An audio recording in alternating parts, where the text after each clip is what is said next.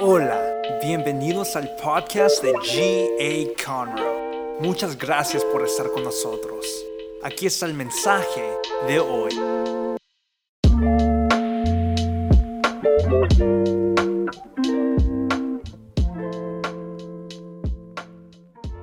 Alguien diga, Dios cambia mi actitud. Estamos en una serie que se llama Lo que Dios dice. Y hoy te quiero hablar sobre lo que Dios dice de nuestra actitud. ¿Cuántos podemos ser honestos y decir que en algún momento hemos tenido una actitud equivocada con nuestros cónyuges? No, aquí hay puro santo y puro romántico y puro humilde.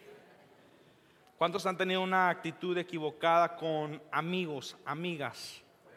Yo creo que todos aquí en este lugar podemos decir que en algún momento hemos tomado una actitud equivocada. Contaba en la mañana una historia que los pastores no sabían que, que yo iba a contar, pero la voy a contar de cualquier manera. Eh, este año Dios les dio la bendición de vender su casa y a mí me dio el privilegio de vendérselas.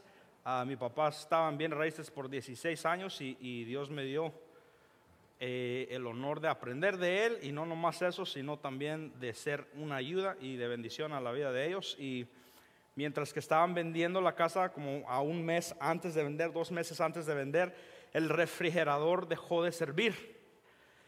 Y ah, mi mamá es una mamá que sí cocina, por las que se preguntaban si cocina la pastora, sí cocina. Eh, y como por una semana estuvo arriba del pastor y decía, cómprame el refri, cómprame el refri nuevo, cómprame el refri nuevo. Y un día se levantó con esa unción del Espíritu Santo para regañar. ¿Alguien entiende lo que estoy hablando? ¿Cuántas mujeres dicen, entiendo, entiendo, entiendo? Ajá. Se despertó una de esas mañanas y dijo, yo creo, dijo, le voy a decir para que sienta el miedo y me lo compre. Y le empezó a decir, no me has comprado el refri, no me lo has dado. Y el pastor nomás la miraba así, la esperaba pacientemente. Y le, saca un papel y le dice, mira, lo ordené hace una semana. Y la pastora estaba así. ¿Cuántos de nosotros hemos tomado a veces actitudes, hemos dicho cosas prematuramente? Y luego te quedas con la boca abierta. O si eres como muchas personas, nomás te quedas callado. No pides disculpa, ¿verdad? Nomás, ah, bueno. ¿Verdad? Sea, sea por lo que sea, sea por vergüenza, sea por cualquier cosa, muchos de nosotros es difícil, nos hace difícil admitir cuando estamos mal o cuando tomamos una actitud equivocada. ¿O soy el único? Que me cuesta. Soy el único que tal vez me, como que me quema algo dentro de mí decir, estuve mal. ¿Verdad? Y hoy te quiero dar unos consejos y unos principios para cambiar tu actitud en tus relaciones. No nomás es tu relación conyugal, sino puede ser en tu relación con tus padres, en tu relación con eh, amigos, amigas. Y esta es una de las primeras promesas que nosotros tenemos que hacer. Y esto es, prometo responder, no reaccionar. Si tú tal vez te das cuenta que desde que éramos pequeños tenemos el ejemplo de reaccionar y no responder, ¿verdad? Primero los trancazos y luego pensamos por qué tiramos los trancazos. Entonces, una de las cosas que nosotros eh, estábamos viendo mientras que hacíamos esta serie es que esto es lo que muchos de nosotros necesitamos, porque somos muy rápidos para hablar, somos muy rápidos para actuar, somos muy rápidos para decir, hacer, deshacer y luego ya no más queda la consecuencia. Por eso es el poder de decir, prometo responder en mis relaciones y no nomás reaccionar. El otro día me estaba yendo yo de la iglesia, estaba saliendo yo de la iglesia y iba aquí en la luz del Wilson. Yo ya iba y mi esposa estaba en la casa, entonces yo iba a recoger la comida, porque si no me muero de hambre. ¿Cuántos se sienten así después del servicio ya? Eh, y por dos segundos miré el celular y la persona atrás de mí está ahí, "Pip, pip". Y me entró un espíritu de aquellos, alguien sabe de lo que estoy hablando. Y bajé la ventana y le hice, vete para adelante. Y él hace, y viene, y él hace, y yo le. Y luego el Espíritu Santo me recuerda, estás a una mía de la iglesia. Y te quiero decir que muchos de nosotros, no importando qué tan cerca estés al Señor, no importando qué ungido estés, es muy fácil reaccionar y no responder. Es muy fácil tomar la actitud incorrecta por injusticias que tal vez nosotros estamos sintiendo. Y te quiero decir esto, que no es un principio bíblico dejar que la primera cosa que salga de nuestra boca sea ira o enojo. No es un principio bíblico que, nosotros seamos personas enojonas en todo el tiempo.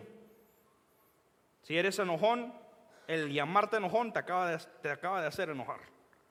Lo sentiste, te enojaste, te molestaste. Pero Dios nos está llamando a que no reaccionemos, sino que nosotros seamos personas que responden porque estamos llenos del Espíritu de Dios y llenos de los frutos del Espíritu que se encuentran en Gálatas capítulo 5. ¿Alguien está conmigo en esta mañana que puede decir, yo estoy lleno de la presencia de Dios, estoy lleno de los frutos del Espíritu y quiero responder, no reaccionar? Tu esposa apenas te está diciendo algo y ya no te está gustando y ¿qué es lo primero que hacemos? Reaccionamos. No, no, no, no me digas porque si no yo... Hey, tranquilízate respondamos, no reaccionemos. Debemos de convertirnos como Cristo y eso es lo que dice la palabra de Dios. Primera de Pedro 2.23. No respondía cuando lo insultaban, ni amenazaba con, con vengarse cuando sufría.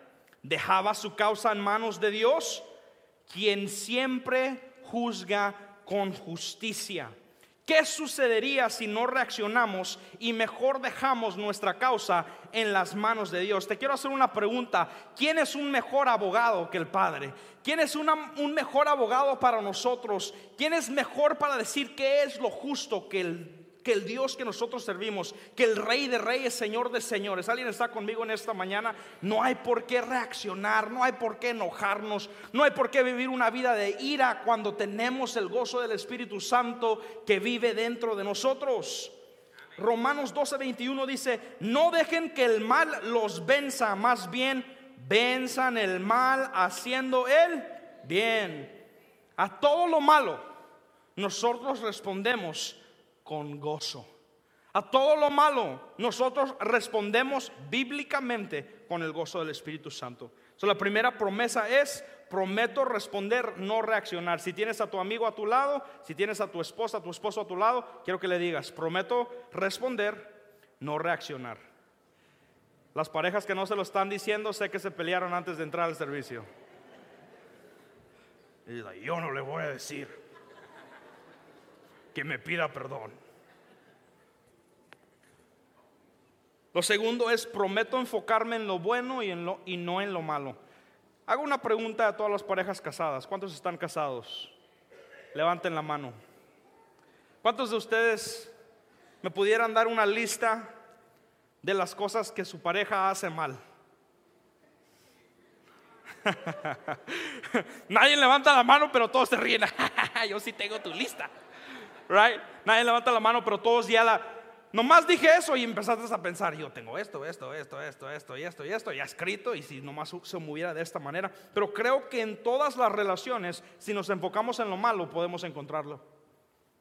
No sé si te ha pasado a ti que tú te esmeras, te esfuerzas por, te esfuerzas por hacerle algo a, tu esposa o, a, tus amigos, no sé si tal, o para tu esposo, limpias la casa, y le tienes la cena lista y no sé, o sea, le, compraste un regalito y él llega de la casa, él llega del trabajo a la casa y dice, ¿y por qué está la, puerta de enfrente abierta? No, mi amor, tú, tú, tratando con la paz, ¿verdad? No, mi amor, es que yo sabía que ya venía. No dejen eso abierto. Estos niños. Se quita las botas y se va para el cuarto. ¿Y qué es todo lo que él no vio? La comida, la limpieza, el regalito. y no vio el esfuerzo. ¿Cuántos saben que eso se siente bien feo? Y cuando nosotros somos personas que nomás estamos buscando lo malo, siempre lo vamos a encontrar.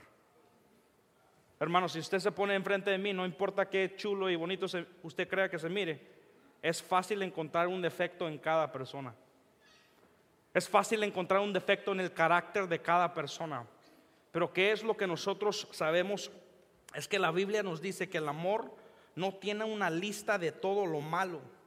Así que te hago esta pregunta, ¿qué es lo que sucedería en tus relaciones si en vez de enfocarte en lo negativo, empiezas a escribir cosas buenas y empiezas a llamar las cosas que no son como si fuesen? ¿Alguien está conmigo en esta mañana? Mi esposo no es feliz y en vez de decirle a tus amigas, es que mi esposo es bien enojón, es que ya lo conoces, es que ya sabes esto, empiezas a decirle, es que Dios está haciendo una obra en mi esposo, es que Dios lo va a levantar como un hombre de Dios, es que Dios está haciendo algo tan profundo dentro de él y todavía no lo he visto, pero lo voy a declarar antes de que lo antes de que yo lo pueda ver. Sé de las cosas que tal vez te caen mal, sé de las cosas que tal vez tú puedes decir, oye, eso es de lo peor de mi esposo, pero enfoquémonos en todo lo bueno. ¿Cuántos conocen a Billy Graham? Fue un, evangelista, tal vez el evangelista más poderoso en los últimos 100 años que nosotros hemos visto en toda la tierra. Y un día se le preguntó a su esposa, ¿Cómo se siente que su esposo no está en la casa siete de los doce meses? Porque él viajaba demasiado evangelizando por todo lado.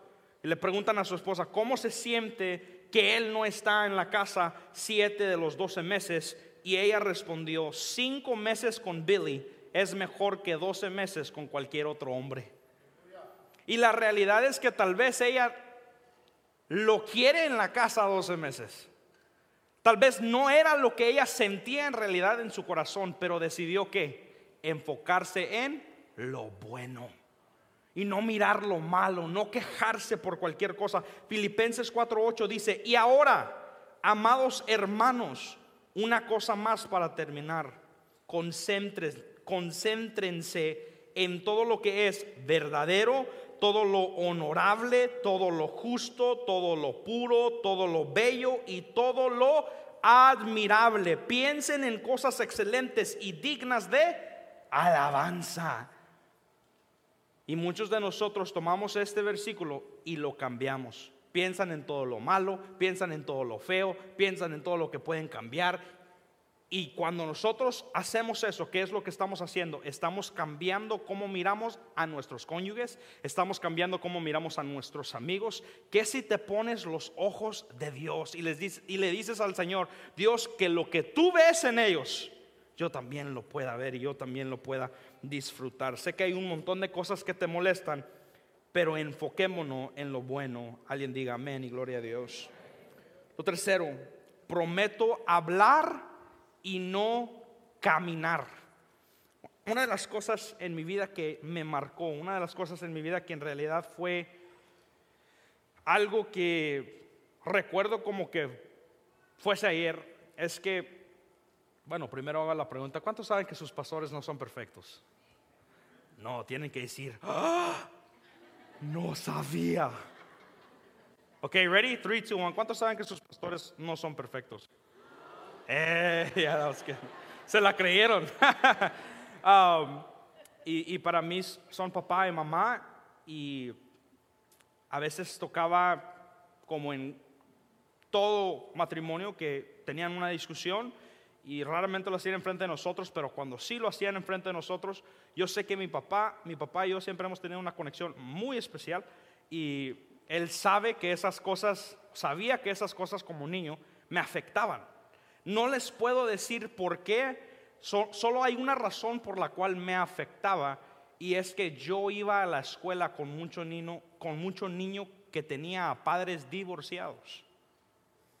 Entonces en mi mente pensé, si se pelean, puede ser y ellos pueden llegar a hacer qué? A divorciarse. Y aunque no era algo que yo le había compartido al pastor. El pastor es dirigido por el Espíritu Santo. Y él entraba a mi cuarto y él me decía, Jeremías, papá ama a mamá y mamá ama a papá y nunca se van a dejar. Y eso me marcó como un niño y casi 30 años después de casados, aquí están y son un testimonio de la gloria de Dios. Y seguimos orando por ellos para que Dios los mantenga así hasta que Él regrese. Pero me marcó. Te quiero decir que lo que tú estás diciendo en tu casa marca a tus hijos. Eso no está en mi, en mi sermón, pero te lo quiero decir. Que lo que tú piensas que ellos no están escuchando, lo están escuchando y los han marcado. Así que lo que nosotros hablamos y lo que nosotros decimos, escucha, tiene el poder de vida o muerte en la vida de tus hijos. ¿Cuántos hijos dicen, that's true? Amen. That's right. Y tú puedes querer lo mejor para tus hijos, lo mejor. Puedes decir, quiero que vayan al colegio, a la universidad, y quiero que hagan esto, y quiero que hagan aquello. Pero te quiero decir algo, no hay nada que los marca más que mamá y papá aman a Dios y se aman el uno al otro. Seamos un ejemplo. ¿Cuántos matrimonios dicen amén? Prometo hablar, no caminar. Quiere decir que yo sabía que no, no importaba qué es lo que ellos iban a hablar, no se iban a dejar. Y muchos de, de nosotros o de ustedes empezamos una conversación y empiezan con la manipulación. ¿Alguien me va a dejar enseñar en esta mañana? Yes. Empezamos conversación, pero con la conversación también viene qué? Manipulación. Y tú sabes que si tú le sacas el, eh, me voy, ¿quieres que me vaya? ¿Quieres que me largue? Tú sabes que si tú le sacas eso, no, mi amor, no te vayas, te amo, quédate. Empieza la manipulación, right? Entonces, ¿qué es lo que sucede en la, en la mente de tus hijos, aunque ustedes saben que no se van a dejar en la mente de sus hijos, los tienes todos eh, friqueados, espantados, los tienes marcados. Lo que tú estás hablando importa. Que seamos matrimonios, que seamos amigos, amigas, que seamos personas que saben decir, ¿sabes qué? Hablemos de la situación.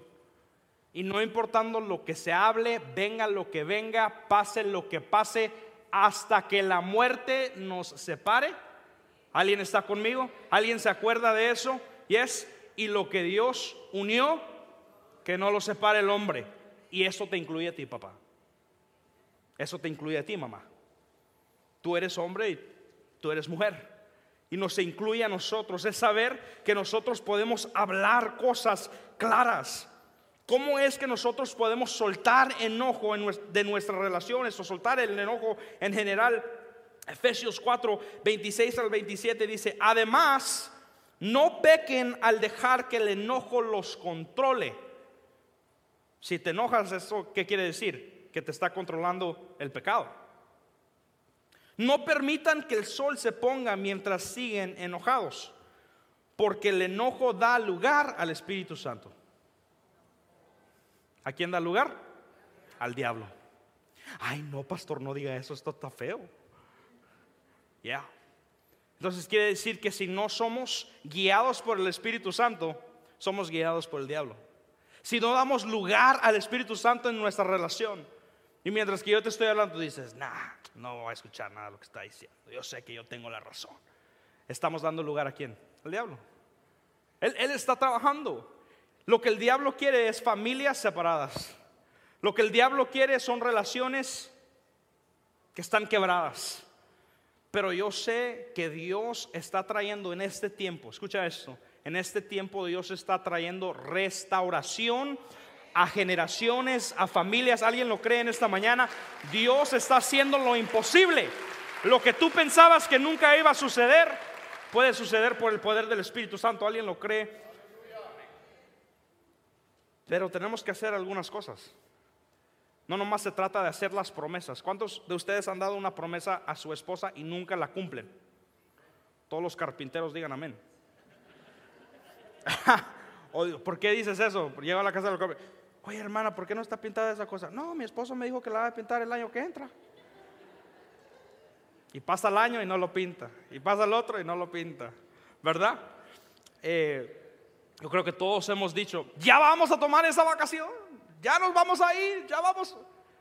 Nosotros sabemos que podemos, las promesas pueden ser para nosotros solamente palabras. Para tranquilizarlos en el momento. Para calmarlos en el momento. Pero ¿qué podemos hacer nosotros para cambiar nuestras actitudes y ser más dirigidos por el Espíritu Santo? Aquí está lo primero. Reconoce tus propios errores. ¿Cuántos saben que no son perfectos? Digámoslo todos juntos por, si crees que eres perfecto. ¿Cuántos saben que no eres perfecto? Amén. No somos perfectos. Romanos 3:23 te lo dice, pues todos hemos pecado Nadie puede alcanzar la meta gloriosa establecida por Dios. No somos perfectos. Necesitamos la gracia de Dios. Y esa misma gracia que tú necesitas es la misma gracia que tus relaciones también necesitan. Esa, esa, misma compasión que tú necesitas es la misma gracia que otras personas necesitan. Y es chistoso porque nosotros sí queremos compasión y nosotros sí queremos la gracia de Dios y nosotros sí queremos que nos tengan paciencia, pero cuando se trata de otros no queremos dar nada. Cuando se trata de otros queremos hacer lo que nosotros queremos hacer, pero hay personas en este lugar que tienen que permitir que el Espíritu Santo los cambie y los transforme. Cuando Dios te toca nunca vas a ser igual. Cuando Dios te toca tu actitud va a cambiar. Escucha, tus hobbies van a cambiar, tu familia va a cambiar, tus finanzas van a cambiar porque lo que Dios toca lo transforma. Él trae transformación a eso. Lo otro que nosotros podemos hacer no es solamente reconocer nuestros errores, sino que también es abandonar nuestro derecho a vengarnos. No hay por qué vengarnos, no hay por qué pensar así. Cuando sentamos, cuando sintamos en nosotros que la respuesta es vengarnos, quiero que tú recuerdes esto. Cuando alguien te haga un daño y tú digas, me la va a pagar, va a ver que se espera unos cinco años y va a ver en quién me convierte. Quiero que tú escuchas esto. Queridos amigos, Romanos 12, 19, queridos amigos, nunca, alguien diga nunca, nunca tomen venganza. Dejen que se encargue la justa ira de Dios. Pues dicen las escrituras, yo tomaré venganza y yo les pagaré lo que se merecen, dice el Señor. Dios sabe todas las cosas y lo voy a decir hoy, no hay mejor abogado que Jesús y si hay una injusticia en tu vida, escucha, Dios es el que va a pagar. Dios, Dios es el que va a hacer todas las cosas bien. Tú no tienes que preocuparte, tú no tienes que vengarte, tú no tienes que ser alguien que dice, me las van a pagar. No, no, relájate y confíale eso a Dios. Eso es lo último que hacemos aplica la gracia de Dios a los demás. Primera de Juan 4:19, nos amamos unos a otros porque Él nos amó primero. Otra vez, nos amamos unos a otros porque Él nos amó primero. Estaba hablando, ya. Amén. Estaba hablando con unos amigos este fin de semana y tomo el momento para agradecer a mi amigo que viene desde El Salvador con su esposa, Cantique Esquivel. Vamos a darle un fuerte aplauso a él y a su esposa.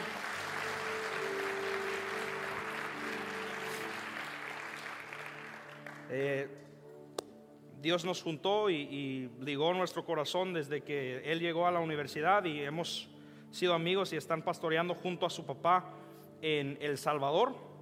Eh, y Dios está haciendo cosas increíbles en CCI se llama la iglesia y estamos orando que Dios termine la obra que Él ha empezado ahí. Estaba hablando con ellos y, mientras que hablábamos, les dije, Dios sabía lo que estaba haciendo, Jesús sabía lo que estaba haciendo cuando Él nos dice, love your neighbor as yourself. ¿Alguien está entendiendo lo que estoy diciendo? Ama a tu prójimo como a ti mismo. Él sabía lo que él estaba haciendo y el pastor lo contaba de una manera muy chistosa la semana pasada. Tú, tú te amas, Tú te cuidas, tú te bañas, tú haces todo lo bueno para ti, te amas a ti mismo. Tú en tus ojos nunca haces nada malo. Pero yo quiero que tomes unos segundos y recuerdes dónde te encontró Dios. Cuando Él te amó primero. Que tomes unos segundos y hagas un backtrack de dónde Dios te encontró. Yo te puedo nombrar y el pastor también te puede nombrar a diferentes personas en la iglesia que tal vez los conocimos y son personas completamente diferentes que cuando las conocimos. Y Dios ha hecho cosas increíbles en su vida, milagro tras milagro. Nomás para darte un ejemplo, en, lo que yo he visto, yo he sido eh, testigo de lo que Dios ha hecho en la vida de Roberto León. Yo lo conocí a él como un muchacho otra vez recién llegado del Salvador en Tulsa, Oklahoma. Y yo he visto cómo Dios lo ha bendecido. Yo he visto cómo Dios lo ha prosperado. Yo he visto cómo Dios lo levantó. Escuchen, yo lo conocí trabajando en un Chick-fil-A y siendo un valet. Así lo conocí y sin esposa. Y hoy lo conozco como una persona completamente diferente y veo lo que Dios ha hecho en su vida.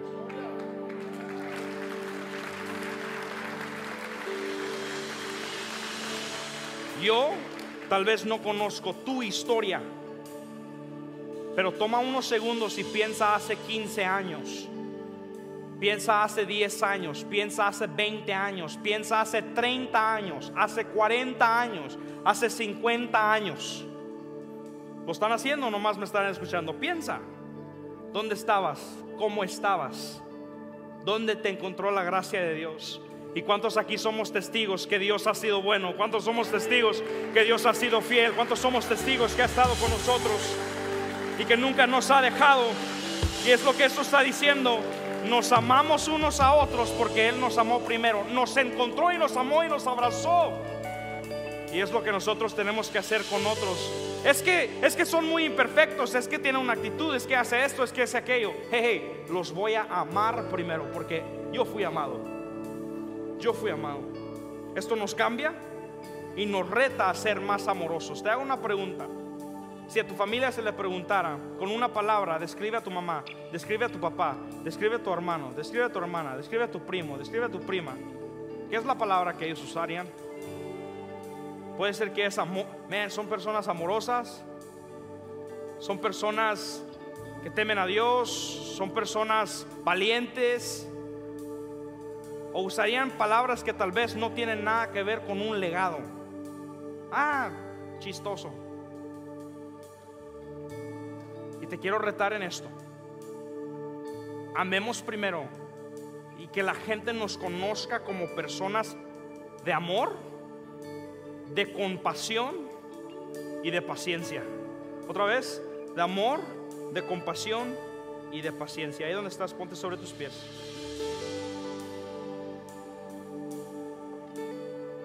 Cierra tus ojos. Todos los ojos cerrados. Si quieres levantarle tus manos a Dios, levántalas y dile, examina mis actitudes y enséñamelas. Y en este siguiente minuto el Espíritu de Dios te va a enseñar tus actitudes.